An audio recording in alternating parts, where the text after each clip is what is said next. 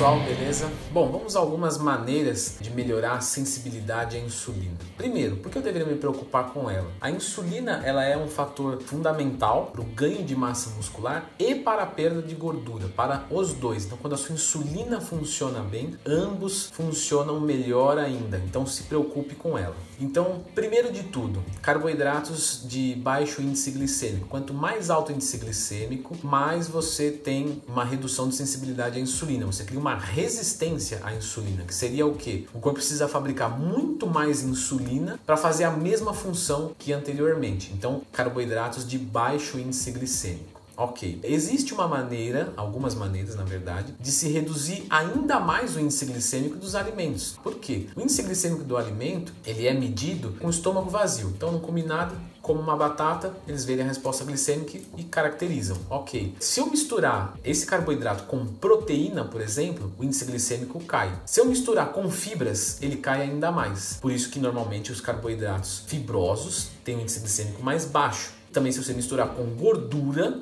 também diminui o índice glicêmico. Então, uma recomendação é você fazer uma refeição que tenha carboidratos de baixo índice glicêmico. Caso eles não sejam fibrosos, adicione uma fibra, pode ser, por exemplo, fibra ou farelo de trigo, consuma proteínas junto e gordura junto. Essa história de consumir gordura e carboidrato na mesma refeição, gerar acúmulo de gordura maior, gente, pelo amor de Deus, isso não existe, tá? Não existe, é ao contrário. Quando você mistura, você diminui a chance por conta do que eu acabei de explicar. Outro jeito, exercícios físicos de intensidade. Então o aeróbico em jejum não é tão interessante e os aeróbicos alimentados com intensidade alta, com certeza. Os aeróbicos não precisa ser necessariamente correr na esteira. Você pode jogar o seu futebol, jogar o seu basquete, enfim, o que você gostar. Aumentando a sua massa muscular também, então os treinos de, de hipertrofia também melhoram a sensibilidade à insulina, tá? A canela, tá? O consumo da canela, ela também melhora a sensibilidade à insulina, né? Não precisa comer monte de canela, apesar que a quantidade que eu vou falar aqui vai ser muito para a maioria, porque a canela é normalmente usada como uma iguaria, um tempero, né? Mas normalmente de 5 a 10 gramas por dia ela melhora, tá? Então, junto com as refeições, pode utilizar um pouquinho de canela, que é bem-vindo também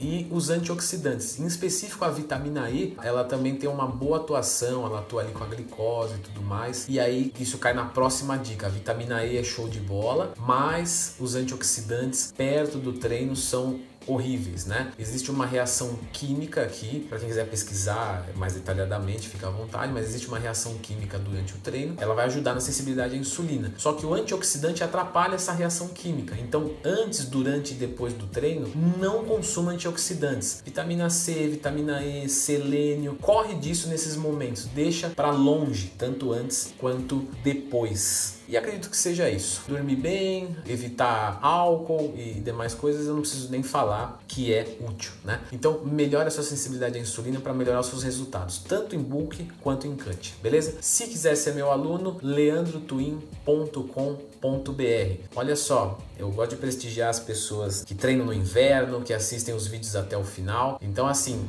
até o final dessa semana aqui, até sexta-feira. Se você falar, se você fechar comigo e falar que viu no vídeo aqui, você vai ganhar uma surpresa.